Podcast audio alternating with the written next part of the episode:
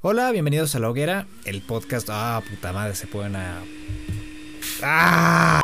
Hola, bienvenidos a La Hoguera, el podcast donde cada semana nos reunimos a la luz del fuego para comentar la actualidad de los videojuegos, hacer reseñas de lo que jugamos y contar sucesos curiosos barra interesantes de la historia del Manchester United.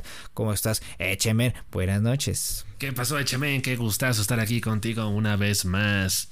Así es, hermanos, esta semana estuvimos hablando de cositas interesantes. La verdad es que nos explayamos mucho hablando de nuestro vicio con el FIFA y el Fútbol Manager. Las noticias quedaron muy relegadas. Pero bueno, ahí también le dimos su embarradita, ¿no? Para que tenga un poquito de todo. Entonces ahí, chéquelo, disfrútelo, gócelo. No se olviden de activar las notificaciones en Spotify y Apple Podcasts para que no se pierdan los episodios extra que no tienen fecha, que también vienen por ahí algunos en las siguientes semanas. Y ahora sí, los dejamos con el episodio número 16 de la tercera temporada.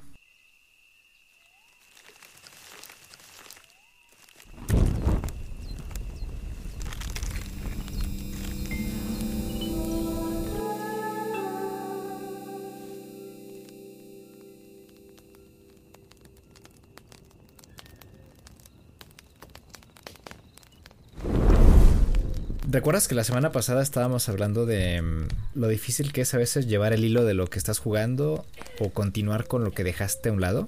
Hay cosas con las que juego diario, o sea, por ejemplo, diario juego un partido de la temporada del, en el FIFA con el, con el Manchester United. Em, y también me juego unas partidas de Valorant, eso es como que mi dieta diaria. Eso es de cajón. Eso es de cajón, sí, sí, sí, sí. Pero aparte necesito un juego que disfrutar todos los días. Toda la vida ha sido de aventuras gráficas y de mm, juegos de misterio y detectives. Ya, lo sabes. E, estoy jugando los juegos que compré en Steam hace tiempo y que no he jugado porque igual uno hace la inversión y los juegos se quedan ahí. O sea, hasta que uno no llega y los toca. Entonces ahorita estoy jugando Timbleweed Park que es de los creadores justamente de, mm, de Monkey Island para ir entrando en el mood en lo que sale de Monkey Island 2 bueno, la, continuación del Chuck Revenge, pues estoy ahorita conociendo los juegos de, de este señor y me está gustando mucho. O sea, digo, apenas voy empezando. Eh, la primicia es de que llegan dos detectives. Bueno, llega un detective a acompañar a una detective que ya está en una escena de crimen. Y digamos que tienen que ir resolviendo eh, este caso de un muerto que apareció en un lago y de ahí vas conociendo historias paralelas de otras personas que están involucradas con la ciudad y probablemente con el caso del asesinato de esta persona.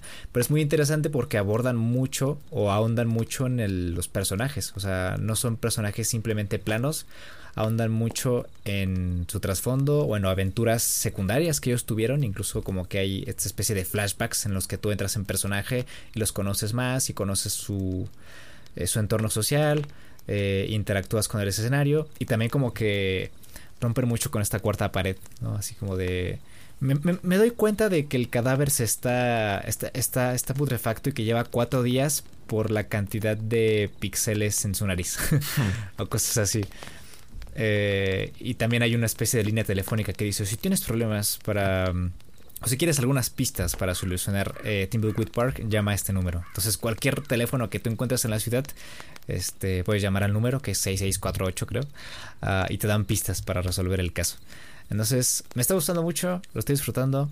Eh, la mecánica de usar dos agentes para poder cubrir un área grande me encanta porque puedo literalmente cambiar de gente, alternar para poder eh, entrevistar a la señora de la de la cafetería y de este lado seguir en, el, en la escena del crimen tomando las huellas. Entonces me parece muy dinámico y mm, me parece muy interesante la propuesta. Toma lo mejor de los Monkey Island y lo potencia ¿no? en una aventura totalmente nueva. Este sí le parte su madre al juego del policía, ¿no? Sí, no, el Chicken Police es una caca, güey. No es un juego de cero. Chicken Police no es un juego malo, malo, malísimo. El apartado gráfico es buenísimo los personajes eh, no son tan planos. O sea, tienen un, universo bastante bien construido y está trabajado. Pero las mecánicas del juego, nice. Entonces aquí ya es como de. Es como jugar otro. Es, son otras ligas con Timbleweed Park. Son otras ligas. Se ve muy. Se ve muy acogedor el juego, eh. Con, eh, con el pixel art y Los escenarios nocturnos. ¿Y sabes qué me gusta de este juego? No sé si sea totalmente cierto esto, pero esa es la impresión que me ha dado. Que es que, por ejemplo, en los juegos point and click como Dark Side Detective, todos los objetos que tú encuentras en el mapa son objetos que tú puedes usar. O son objetos que van a tener algún impacto en el juego y que los vas a usar en algún momento. Acá en Timbleweed Park, los objetos que te encuentras en el juego pueden servir o no. Entonces tienes que estar bien atento qué agarrar y qué no agarrar para no atiborrar tu, tu inventario y no como que obtener pistas falsas de objetos que ni siquiera eh, vas a utilizar. Esa es la impresión que me ha dado hasta ahorita, ¿no? Probablemente todos tengan utilidad y haya easter eggs, pero de momento esa es la impresión que me da y me gusta porque me pone a razonar. Es como de, tengo una lechuga, tengo una batería, y tengo un encendedor. ¿Qué objeto uso para arreglar un fusible o no sé qué, o algo así? ¿Entiendes? Entonces, a veces las, las respuestas o las soluciones son creativas y puedes utilizar, por ejemplo, la lechuga para mojarla y poner la batería, no sé. Mm, Entonces, me gusta que tenga ese tipo de humor y me gusta que este, te empuje al jugador a, a, pensar. Lo digo porque también tiene un modo casual y en el modo casual te dice, eh, eh, juega Timbleweed Park para aquellos jugadores que no tienen tanto tiempo para o que, o que no han jugado tantas aventuras gráficas y que quieran pasarse el juego en un, en un rato, ¿no? Y está el modo difícil, ¿no? Entre comillas, que es como de para jugadores eh, que han disfrutado de varias aventuras gráficas y que quieran eh, completar eh, la mayoría de los puzzles. Entonces yo supongo que va por ahí el asunto. Mm, ya, te, iba a decir que me, me recuerda un poquito a MacPixel, ¿no? que digo, de pronto ese juego así como que iba muy al extremo de de dar con soluciones muy, muy raras, muy inusuales. Pero al final de cuentas era un poquito de eso, ¿no? Interactuar con las propias herramientas del juego para dar soluciones.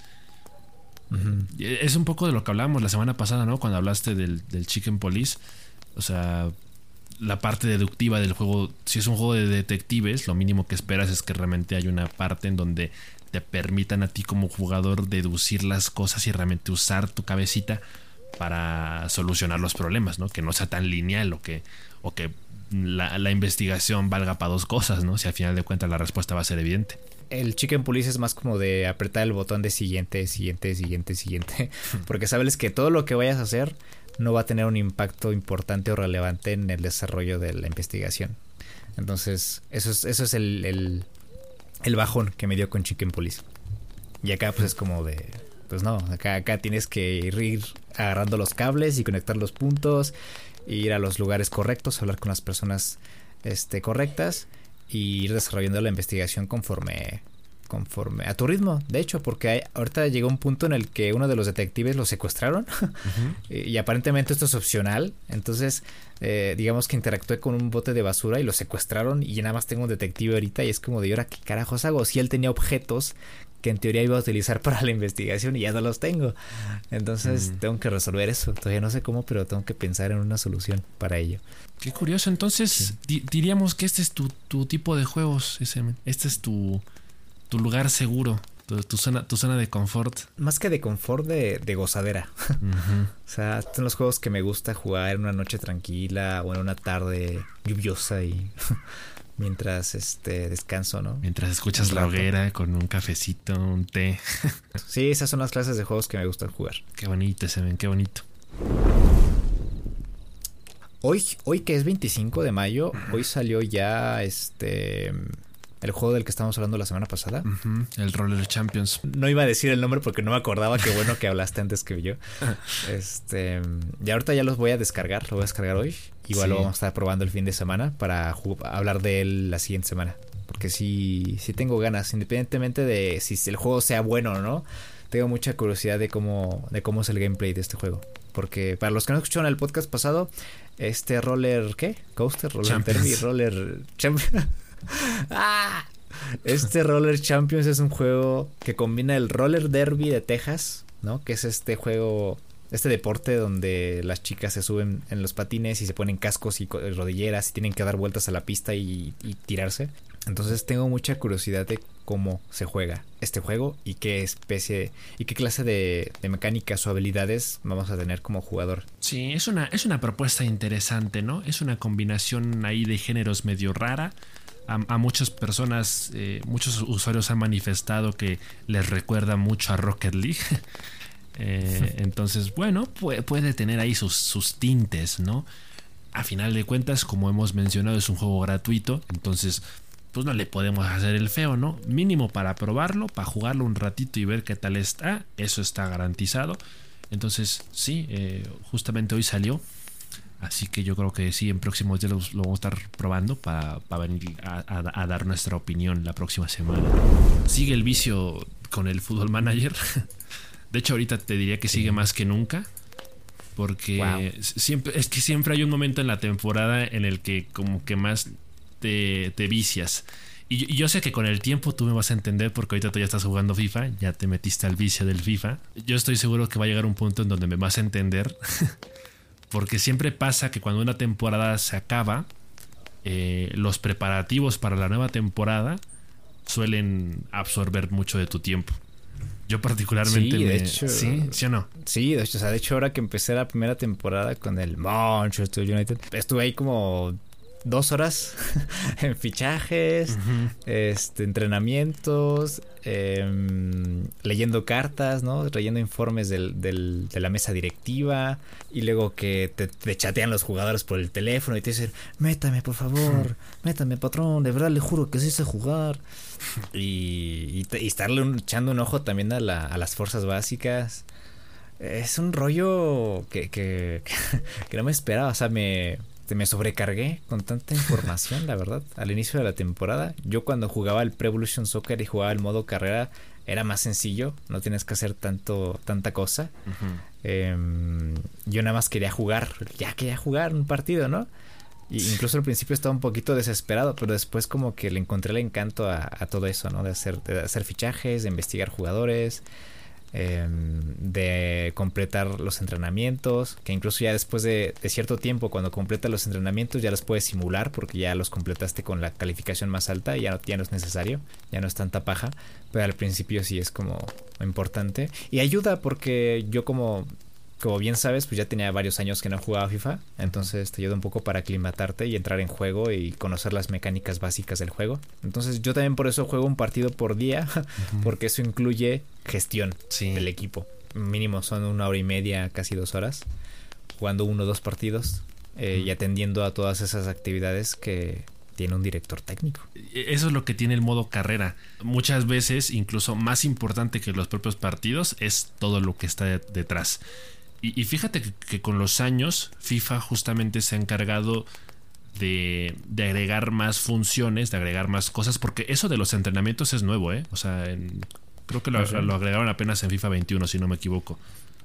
Eh, o sea, poco a poco FIFA, el, modo carrera de FIFA ha ido incluyendo nuevas mecánicas justamente para que se sienta más inmersivo y más, más completo eh, esta parte de la gestión del detrás de los partidos.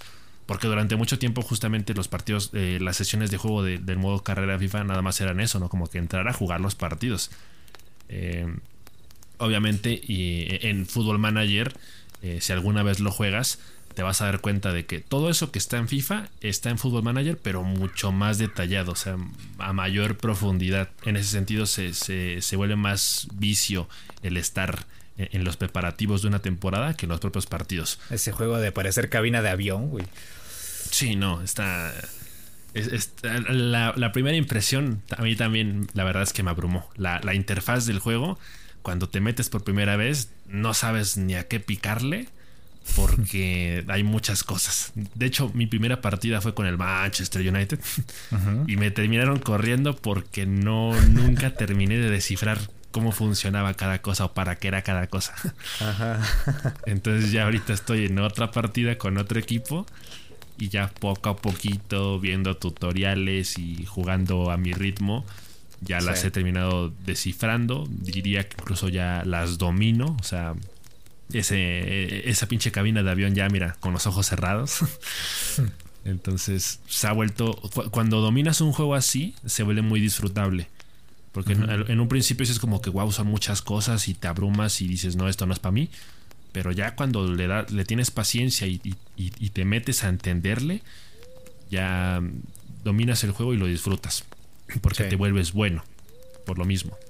Entonces yo ahorita estoy en eso. O sea, muchas veces mis sesiones de juego igual. O sea, pon tú que a lo mejor juego dos horas, pero de esas dos horas, solo 20 minutos son de partido, que es lo que, o sea, dura el partido. La otra, la otra hora y 40 es sesiones de entrenamiento, eh, planificación de, las propias sesiones, interactuar con los propios jugadores o incluso en, en, Football Manager está esta parte de los empleados. Tú gestionas a tus empleados, el preparador físico, los entrenadores de porteros. Eh. Es un mundo, es un mundo. Lo, que más, una de las cosas que más me encanta de Football Manager es, es que eh, los equipos tienen su sub 20 e incluso tienen un, equipo B. No sé si ahorita está en FIFA, creo que no. Pero en Football Manager lo que puedes hacer es que puedes prestar a los jugadores del primer equipo para que jueguen partidos con la sub-20. Y aparte puedes ir agarrando jugadores de la sub-20 para que entrenen con el primer equipo y, aún así seguir permitiendo que jueguen partidos con la sub-20 para que se sigan desarrollando. Ah. Y, tú ahí este, vas, vas administrando si vas gestionando esta parte de si tienen potencial, les vas dando más minutos o si no, de plano los, los regresas a la sub-20. Sí, Eso acá me gusta mucho. Acá es, acá todo es de o lo traes de la sub-20 o lo dejas en la sub-20. Y tienes como que un visor que hace, te da como tus reportes de, ah, no, pues que el Hannibal, ¿no? El chavito este, no, pues que está, se está rifando en los partidos, está haciendo, teniendo un buen desempeño. Este, estas son tus estadísticas. Y ahí te dicen, ¿no? Igual es muy abrumador para mí porque, pues ya sabes, yo no estoy muy habituado a estos juegos de deportes. Entonces entro acá y también es como una cuestión de, de sentirse mal por los jugadores porque no los metes a jugar. Es como de, ah, este güey no lo he metido, pero no es tan bueno y no, no, entra en mi formación. Y, y, se nota, ¿no? Porque ahí aparece su carita feliz o triste o normal. Sí. Lo meto al chicharito, ¿no? Porque está triste, está, está agüitado. No lo he metido, lo compré nada más por los loles, porque lo quería ver otra vez con la playera del Manchester. Entonces, claro. no lo he usado para nada. Es, es, un, es un tronco, no corre, no dribla. Este, en la formación. Pues es que puro Warzone, amigo. Puro Warzone y lo triple, el, el, el, el, Herbalife. El Herbalife, no, es que sí me lo nerfearon, pero gacho, el chicharito. Me han estado jugando con Cavani, Royce, Ronaldo. Eh, Bruno Fernández ha sido top en la, en la, en la, temporada. El Anga. Eh, mi mejor defensa hasta ahorita ha sido Lindelof. Donde he tenido más problemas ha sido en, la, en los laterales porque he estado rotando jugadores. Contraté a Hakimi, mm. al, del PSG. Hasta ahorita me está dando resultados, pero al principio estaba, no sé si muy nervioso, qué carajo. Como que no estaba rindiendo bien. O no sé si era yo mi incapacidad como persona de apretar el círculo para bloquear los pases. pero ya dominé un poquito más. Incluso antes se notaba porque al final de los partidos dan calificaciones, ¿no? O sea, la puntuación total del jugador, su desempeño. Y siempre todos los defensas tenían puntuación baja. Una diferencia abismal. La puntuación entre los defensas y mis delanteros, ¿no? Los delanteros tenían 10, 9.5. Y los defensas tenían 4, 5. El más alto tenía 6.5.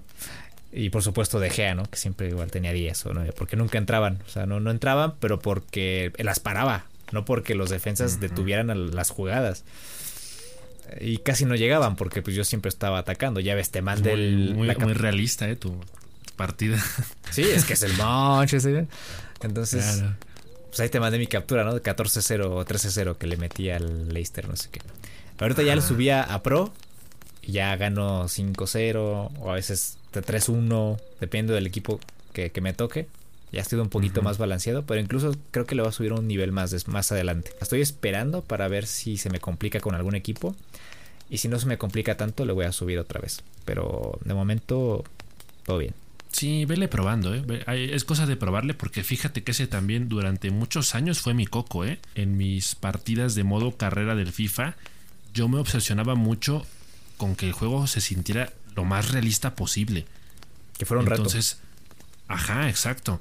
O sea, a mí, por ejemplo, me enojaba tanto como que me goleara el Leicester en, o sea, de que me metiera tres goles o que me, empataran al minuto 90. O sea, me, enojaba eso, tanto como que de pronto yo le ganara, por ejemplo, 5-0 al Liverpool o 5-0 al mm. City. Decía, güey, esto no tiene sentido. O sea, siempre me gustaba ese punto intermedio. No me, no me importaba, no me molestaba perder de vez en cuando, pero que hubiera un equilibrio.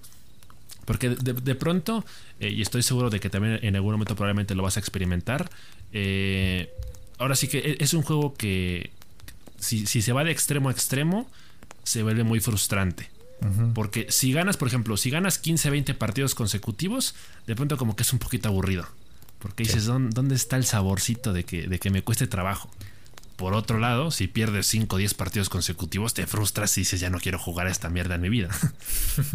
Entonces yo también durante años batallé mucho con estarle cambiando ahí. No, no solo la dificultad, fíjate, porque incluso hay videos en YouTube especializados para ese tema de cómo hacer un modo carrera realista, ¿no?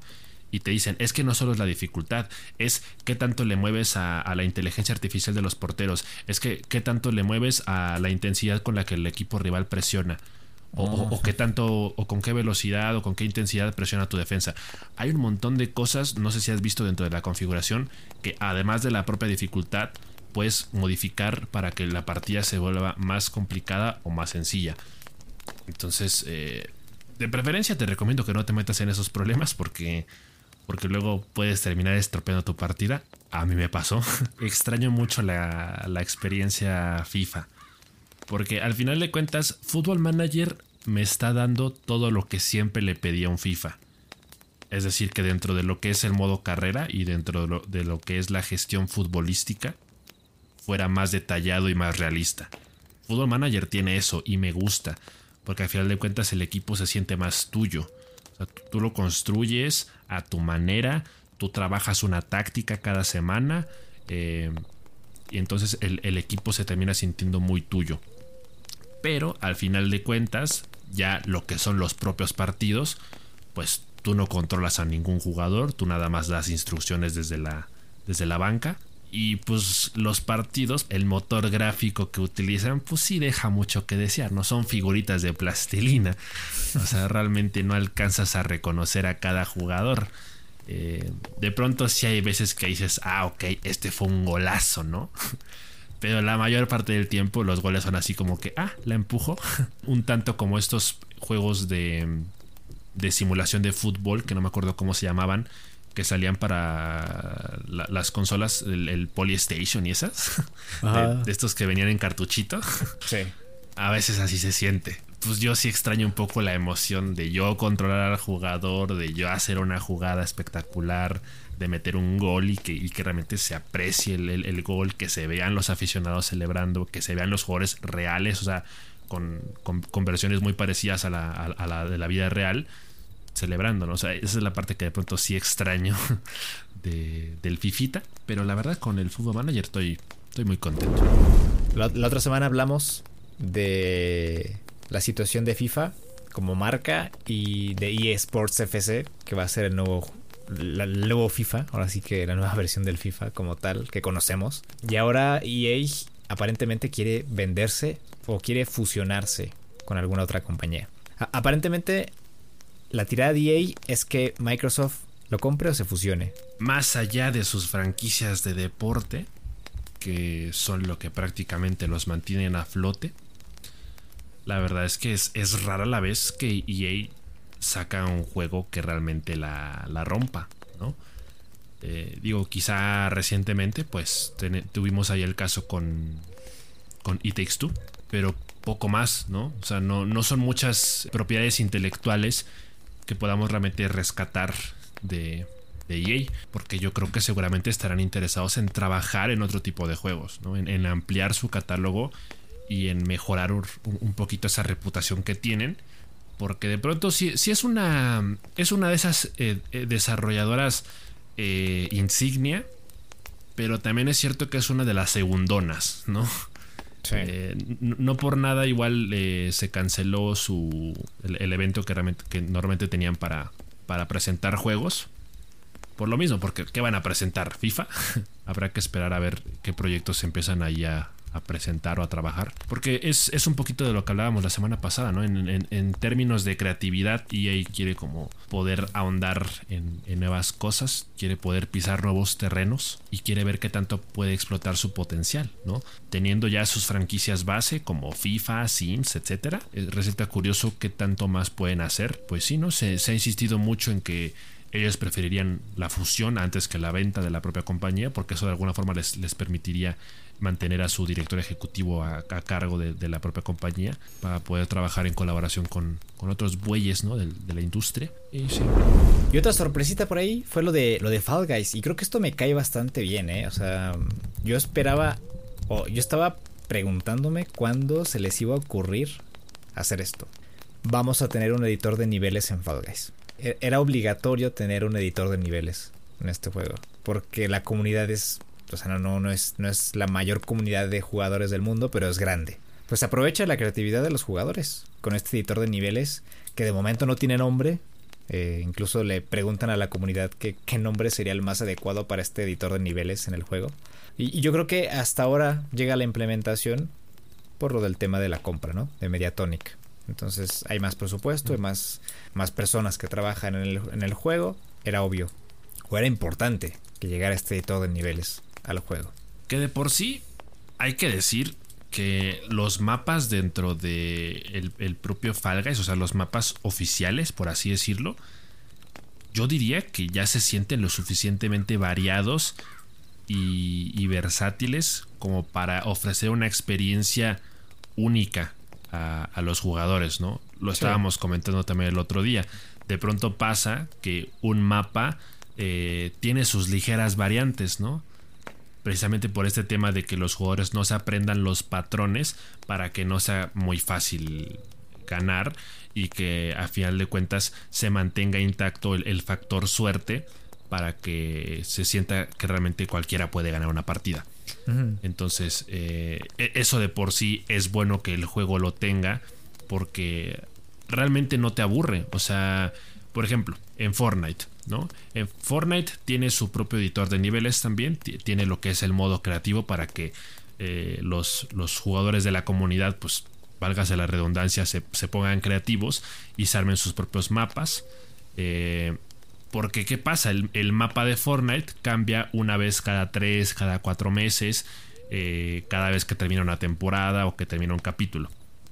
Entonces hace mucho sentido que el juego aparte cuente con un editor de niveles para que los jugadores que ya se aburrieron del mapa principal, el mapa oficial, pues puedan ahí tener un poquito de variedad. Entonces eh, en, Fall Guys parece un, poco redundante que de por sí, o sea, las veces que hemos jugado ni siquiera nos ha alcanzado el tiempo para jugar todos los mapas. O sea, han, habido, han habido veces que de pronto estamos jugando ahí una hora, hora y media y hay mapas que, jamás nos llegaban a tocar porque no salieron dentro de la ruleta esta. Sí, que se quedan grabados ahí en el subconsciente cuando flashean todos los niveles antes de la partida, pero que nunca los llegas a jugar. Eh, y, sabes qué me gusta de, esto? Con este tipo de herramientas, a veces incluso se crean nuevos modos de juego que se estandarizan en el juego. En, Fortnite, por ejemplo, hubo este caso del juego de mm, que se asimilaba al Garry's Mode, el Prop Hunt se llegó, llegó para quedarse después. Pueden surgir ideas de nuevos modos de juego que seguramente podemos ver en el party del juego como tal. Lo curioso y, lo, importante de que tengan una herramienta así para la creación de, nuevos modos de juego. Fall Guys presentó este tráiler donde nos dio más o menos una idea de qué cosas se van a poder hacer con, con este editor de niveles. Y hay cosas muy locas. O sea, realmente hay cosas muy, muy drásticas. Entonces, eh, obviamente, al igual que pasa con Mario Maker, eh, los jugadores que creen los niveles van a tener que completar el nivel para poder hacerlo un mapa oficial. Porque pues tampoco es plan de que se creen niveles que simplemente sean imposibles de pasar. Entonces, eso por un lado es, es bueno, pero sí, eh, presentaron ahí cosillas dentro de las cosas que uno va a poder aprovechar para la creación de los mapas que sí se ven muy, muy interesantes. Muchas de las cosas que, mostraron eh, parecen mapas preexistentes. ¿eh? Me, atrevería a, decir que de pronto sí hay cositas que dices, bueno, pero es que esto es lo mismo que, que encuentra una partida normal. Entonces ahí, es donde está este tema de, de lo que tú mencionas, si realmente el editor de niveles va a dar para nuevos modos de juego o si simplemente extiende la variedad de mapas dentro del modo de juego que ya conocemos todos. Es cuestión de que la comunidad realmente eh, explote su creatividad y, que al mismo tiempo Fall Guys nos, nos dé una serie de, herramientas para que realmente nos, nos desquiciemos con los mapas que se puedan crear. Eh, va a ser muy divertido porque seguro que van a haber mapas muy, muy locochones por ahí. Y hablando de cosas locas, ese man. Mmm. Minitas. hablando de cosas muy deschavetadas. El Pokémon Sinaloa Edition, ¿no? Ándale. Pues fíjate que hay por ahí una propuesta muy interesante, muy polémica también. Y pues quiero que hablemos de esto un poco porque salió un nuevo tráiler de este juego. Eh, concretamente el estudio de desarrollo de videojuegos Pocket Pair está trabajando en un juego que lleva por nombre Pal World. Y la premisa del juego es que de plano les está valiendo madre todo. Les está valiendo madre meterse en problemas de licencias o, o en problemas legales. Es que es un mashup bien marcianote, pero que fácilmente puedes reconocer de dónde obtuvieron las ideas. sí, sí, como que en el estricto sentido de la palabra es original, pero sí se nota mucho la influencia de otros juegos, ¿no? Concretamente estamos hablando de una fusión entre Pokémon, Fortnite, Genshin Impact, Legend of Zelda e incluso también un poquito, diría yo, Horizon, Zero Sí. Entonces es un mundo, al parecer es una especie de juego en mundo abierto, es una especie también de RPG en donde tú controlas a, este personaje que tiene armas a su disposición y que... Sí, de hecho la, apariencia del personaje me recordó un poquito a Ellie por atrás. A Ellie. La Ellie de, ah. sí, del, de, The Last of Us 2. Es como una combinación de Ellie, Aloy y ya. Porque incluso los colores de su traje son como los de Aloy. Así, eh, beige así oscurito, con detalles azules y rojos. Eh, es, lo mismo, güey. El concepto del juego parece ser que pues la idea según es que te diviertas, ¿no? La, la, premisa del juego, la descripción oficial del juego, es que es un juego sobre vivir una vida tranquila con misteriosas criaturas llamadas PAL. Tranquila. Sí, e, eso de tranquila le pondríamos un asterisco al final. Porque es un juego en el que tienes armas. Es. Por momentos se convierte en un shooter. En donde tú le puedes disparar a estas criaturas. Incluso las puedes llegar a matar. Si tú, si tú así lo deseas. Porque quieres obtener recursos. O puedes eh, hacer uso de esta mecánica de Pokémon. Que es las, los debilitas para capturarlos de forma más fácil.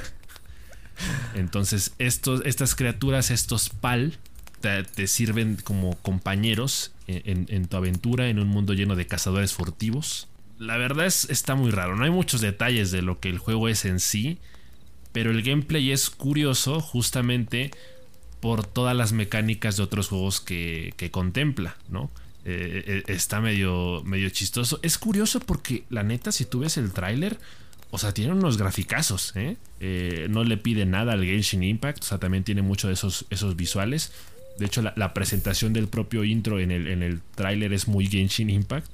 Eh, y la, verdad es que en, el caso de algunos diseños de criaturas, sí es muy descarado el, plagio a Pokémon. O sea, hay, hay criaturas que son idénticas, idénticas a, a, Pokémon como Zoroark, eh, Lucario.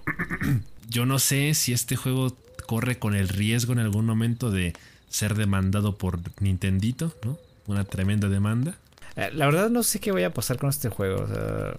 bueno, sí sé. Es que es un juego que quiere ser mucho, pero que no llega a ser nada. O sea, esa es la impresión que me da. Es un juego que quiere ser un shooter, un juego, un clon de Pokémon, este, un juego de, de simulación de, de granja, un Uncharted, estoy viendo.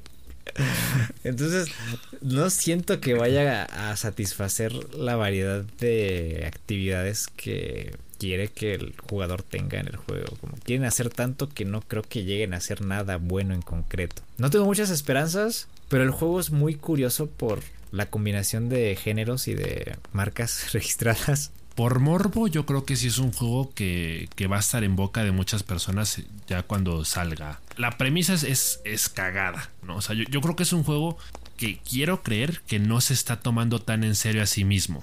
Porque la premisa es muy, muy deschavetada. o sea, es, demasiado. Es, es muy alocado. Entonces, no creo que sea un juego muy profundo, no creo que sea realmente un juego muy detallado pero pues en primera instancia pues puede estar cagado, ¿no? recuerda un poquito eh, ahorita en, meses pasados cuando salió el Pokémon Legends Arceus, por ahí también se había popularizado un gameplay de un juego eh, que era Pokémon, o sea, Pokémon tal cual, pero shooter, un shooter de, Pokémon. Eh, el, juego fue demandado obviamente por Nintendo, ¿no? entraron a juicio. Quién sabe si lo mismo le pueda pasar a, a Palworld. Me parece muy surreal, güey. güey. Hay un momento en el que agarra una ovejita que se pone a llorar, la agarra como escudo, se pone a llorar mientras le disparan los enemigos en la cara, güey, con metralletas, güey. ¿Qué es esto? Y luego hay Pokémones haciendo, haciendo armas en una, en una fábrica. Y luego, no, güey, hay otra parte donde se convierte en estos juegos de caza furtiva, porque caza un cerdo ahí. Tarde o temprano habrá de llegar a la biblioteca de Steam. Es un juego de esos eh. que seguramente va a jugar el Rubius en Steam, güey, para ver. Sí. Para, lolear, güey, la neta. Y la neta yo también lo quiero, yo, lo quisiera jugar en su momento, ¿eh? Por los loles. Por, sí. Ya, ya, dependerá de si termina siendo un juego gratuito o si te lo venden como juego un juego caro. No parece que vaya a ser un juego muy exigente también en cuanto a requisitos, ¿eh? Por ahí se habla de al menos 15 gigas libres de almacenamiento. Está cagado porque hay, hay una escena donde el personaje se pone a construir una casa y aparecen estos pingüinitos que le, pasan las tablas de madera para construir. Y luego la, la muy culera llega al lago lanza un Pokémon eléctrico, electrocuta toda la fauna de ahí y salen pingüinitos flotando con X en los ojos, güey. Como de, ¿te ayuda a construir tu casa y matas a mi familia? Ahí está en la mesa, el Palworld. Ya dependerá de ustedes y de nosotros. Bueno, y para cerrar, yo tengo por ahí una nota que me llamó la atención, que es algo que me gustaría ver también en PlayStation. Pero resulta que Xbox está trabajando en una herramienta de creación de fondos de pantalla animados para la consola y para PC. Tipo el este. El Wallpaper Engine. exacto. Y es algo que he hecho mucho en falta yo en PlayStation. Porque la función. O sea, lo máximo que puedes hacer. Bueno, por lo menos en PlayStation 4. Es colocar un fondo estático. Y mantener esta. Esta apariencia estándar de, PlayStation que le pone fondos azules horribles a, los iconos este, y no luce para nada el, fondo de, que, colocaste, como que le quita mucho, mucha apariencia. Eh, eh, fue una filtración que apareció en Twitter, em, entonces no sabemos si al final va a, aparecer en la consola o no, pero es algo que nos hace mucha falta. Em, simplemente con el simple hecho de poder cambiar los iconos, la, apariencia de los iconos, el color, por ejemplo, si tú tienes un fondo oscuro y poder cambiar los iconos de la consola a un color claro, ya con eso ya diste un paso.